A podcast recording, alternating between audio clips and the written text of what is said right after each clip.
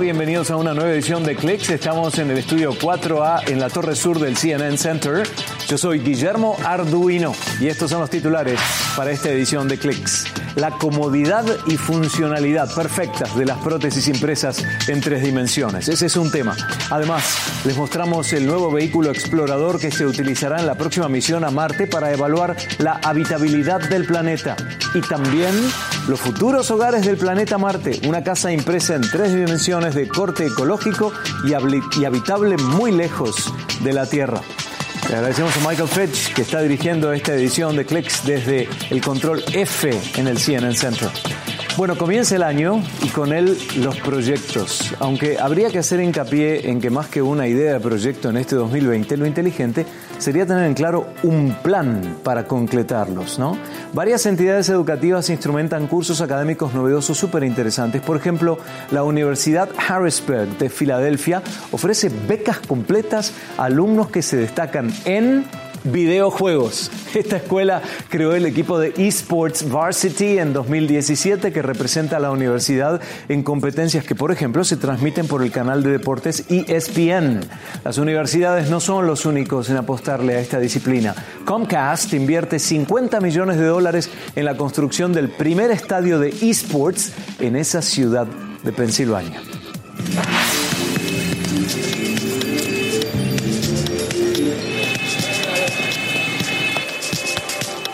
La NASA acaba de presentar el Mars 2020 Rover, el vehículo explorador que será utilizado en la próxima misión a Marte que partirá en julio de 2021 y con el que espera continuar evaluando si es o no habitable para la especie humana. El vehículo explorador llegará al suelo de Marte en febrero de 2021 y empezará a recolectar minerales y muestras de suelo que ofrezcan respuestas sobre las condiciones del planeta hace millones de años. Este es un vehículo autónomo diseñado para tomar más decisiones por sí mismo que ningún otro. Es muy parecido al Curiosity que llegó a Marte en agosto de 2012.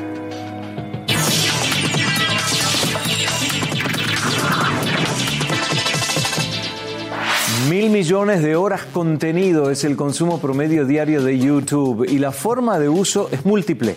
Se los ve, se remezclan, se comparten, se crean parodias y construyen comunidades que van mucho más allá de la página de visualización. Por eso convocamos a Jesús García, ejecutivo de Google, para que nos diga cuál es el secreto detrás de este gran éxito.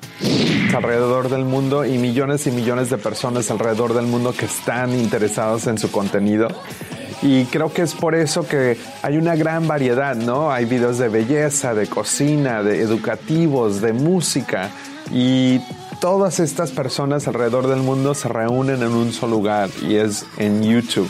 Es por eso que nosotros pues estamos muy emocionados de celebrar un YouTube Rewind más, un vistazo al 2019.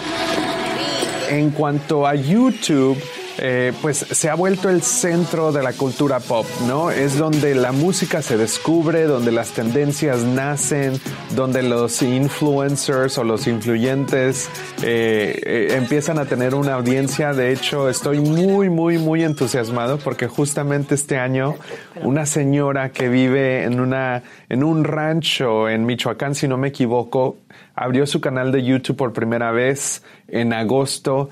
Ella tiene eh, más de dos millones de suscriptores en tan poco tiempo. ¿Y sabes de qué se trata su canal? Solamente se trata de cocina casera. me han estado pidiendo chilaquiles, pues hoy los voy a consentir. Muy auténtica de México. Y es increíble ver a alguien que no te esperarías ver en nuestra plataforma, sin embargo, ahí está y está compartiendo lo que ella tiene, parte de su vida con todo el mundo y sabemos que pues hay una audiencia y un interés en eso. Están bien picositos, así como a mí me gustan. Jesús García, ejecutivo de Google en diálogo con Clicks.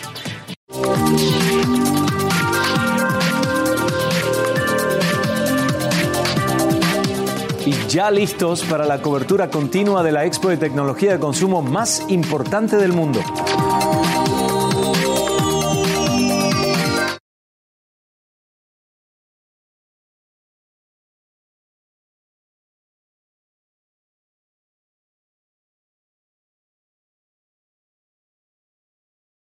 Teléfonos, teléfonos y más teléfonos. Sin duda es el rey de los dispositivos electrónicos. Todos los queremos.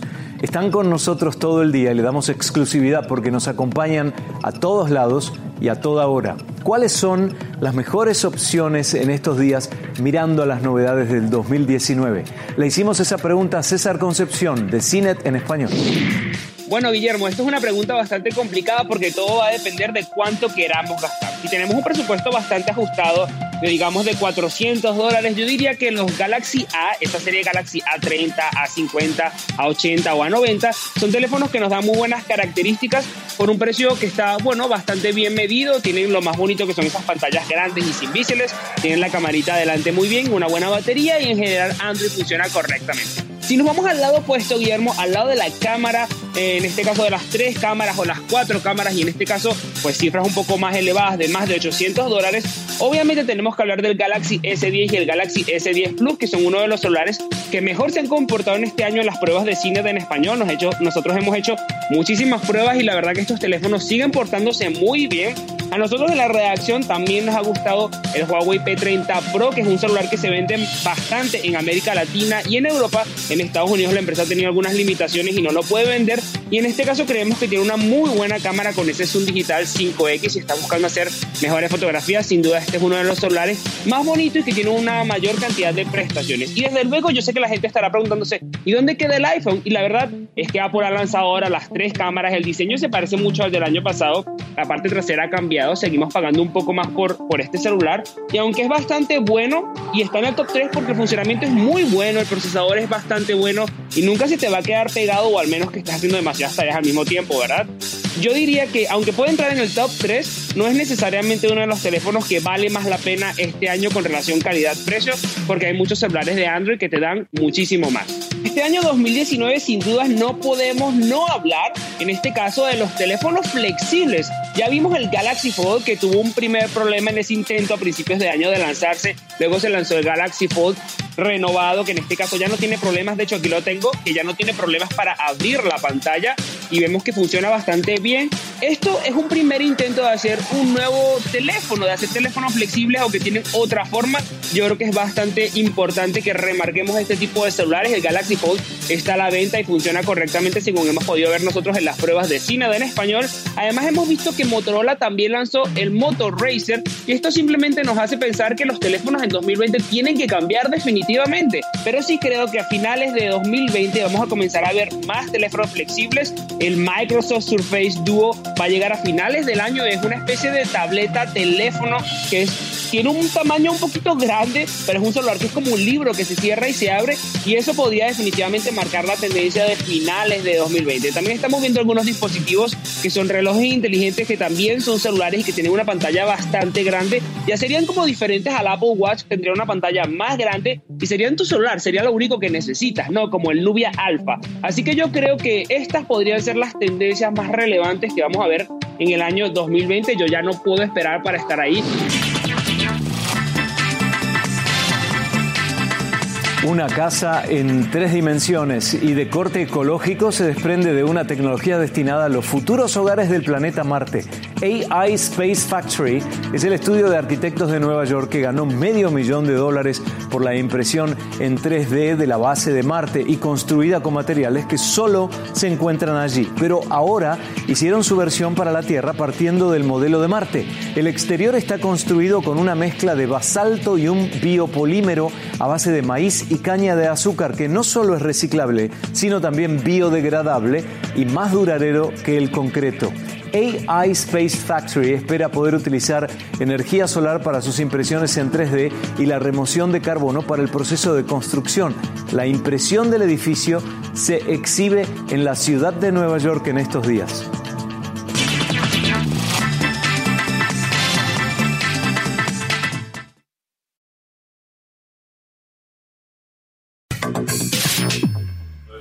Ya les mencionamos que estamos listos para la expo de tecnología de consumo más importante del mundo.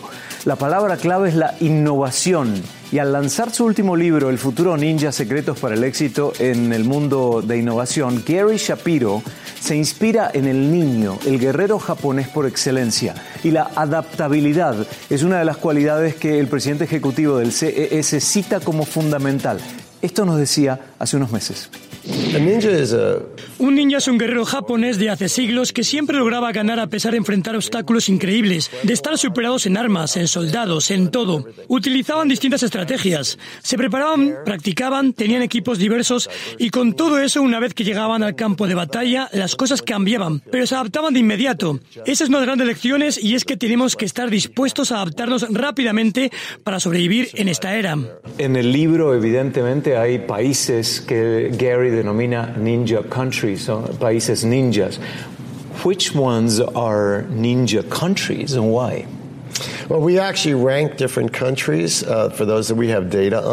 Calificamos distintos países en aquellos de los cuales tenemos datos. Ya tenemos 40 países que calificamos y que anunciaremos esta semana. Los calificamos en base en cuanto favorecen la innovación. Utilizamos distintos criterios centrados en Estados Unidos. Utilizamos la libertad, el aire limpio y el agua limpia, velocidad de Internet, ciencia, matemática y educación digital. Mencionamos otros criterios que consideramos importantes para la innovación y así calificamos a los países.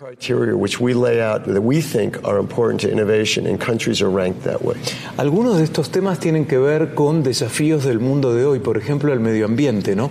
Some of the issues that you mentioned here in the book, or like you just mentioned, have to do with challenges that we face today. For example, environmentally uh, speaking challenges, right? Yes, one of the criteria we use is do you have clean air and clean water? Sí, unos criterios que usamos es que tenga aire limpio y agua limpia. Por ejemplo, si no los tiene, como en China, muchas personas sufren cáncer de pulmón. Intentan irse del país. ¿Hay libertad? ¿Tiene acceso a Internet? China no les permite a sus ciudadanos el libre acceso a Internet. No les da libertad de asociación, de votar. Esto es lo importante en cuanto a su capacidad de crear algo, de lanzar una nueva empresa, de innovar. Es una cuestión cultural del país, de la legislación del país, de la educación, de la tecnología, como las velocidades y disponibilidad de banda ancha. Todo esto es importante para la innovación.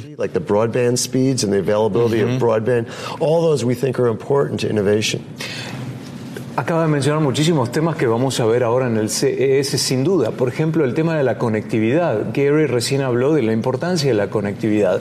Many of these aspects are easy to translate into a context like the CES. For example, 5G. The need of 5G, but the reality of 5G in many, in many instances coming up probably this year, right? Yes, uh, every 10 years there's been a new G. Sí, ha habido un nuevo nivel G de tecnología celular cada 10 años, mejor y más rápido rápido. Hemos pasado de una muy baja velocidad en los años 80, cuando surgieron los teléfonos celulares, al 2020, que será el año para 5G. Lo que hemos en sí es, en 5G, es todo el ecosistema, el lanzamiento. Proyectamos ventas de 5G para 2019, pero será introducido en 2020-2021. El 5G, como el 4G, 3G, es una oportunidad para muchos países del mundo de ir hacia adelante donde están ahora y pasar a la siguiente tecnología, de saltarse las tecnologías intermedias. Por la forma en que es diseñado, es muy pequeño, relativamente económico, pequeños transmisores, pero lo que podemos hacer en cuanto al vídeo de movimiento completo, más rápido, que es muy importante para vehículos autónomos, porque uno necesita esa información inmediata para evitar colisiones automovilísticas. Cada año vemos que el CS, más que un gadget en particular, tiene que ver con una disciplina y se impone la inteligencia artificial, la realidad virtual, bueno, el Internet de las cosas de alguna forma. Y ahí la conectividad fundamental, vamos a confirmarlo. Every year, we, when we come to the CES, we see that we come here more for disciplines rather than gadgets. Now it's artificial intelligence, virtual reality, augmented reality. So it's more a discipline rather than a gadget. Connectivity is fundamental, it's basic for those Internet of Things applications to work together and connect with each other. Yes, and, and it's not only that there's different um, Sí, no se trata solo de las verticales que surgen, es que las verticales tienen que comunicarse entre sí. El éxito empresarial hoy no es estar solo en un área, sino salir y tener alianzas y relaciones que lo atraviesen todo. Quizás en algo con lo que no está, cómodo, no se está familiarizado, pero es lo que se necesita para tener éxito en esta era, salir de la zona de confort, de la propia vertical. Uno debe ser global en cierto modo, poder interactuar con otras culturas, otros idiomas, otros intereses comerciales. Y el valor de CES es la casualidad. Uno descubre cosas que no sabía o que no podía planear.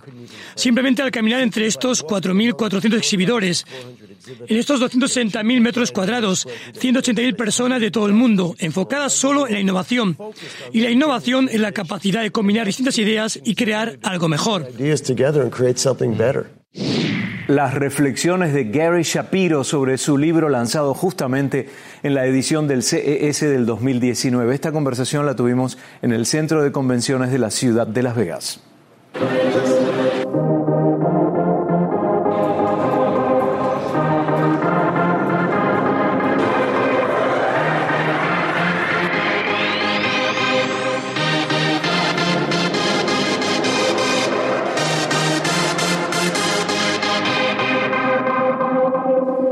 La presencia de las empresas del sector tecnológico comienza en el año en Las Vegas. Desde el lunes 6 de enero estaremos cubriendo desde allí las novedades más importantes. Las tendencias tech que se presentan en Las Vegas marcan la pauta del año entero. Varios equipos de CNN cubrirán la feria para sus diferentes plataformas y desde luego Clex transmitirá desde allí y Encuentro por CNN saldrá en vivo a diario esa semana desde Las Vegas.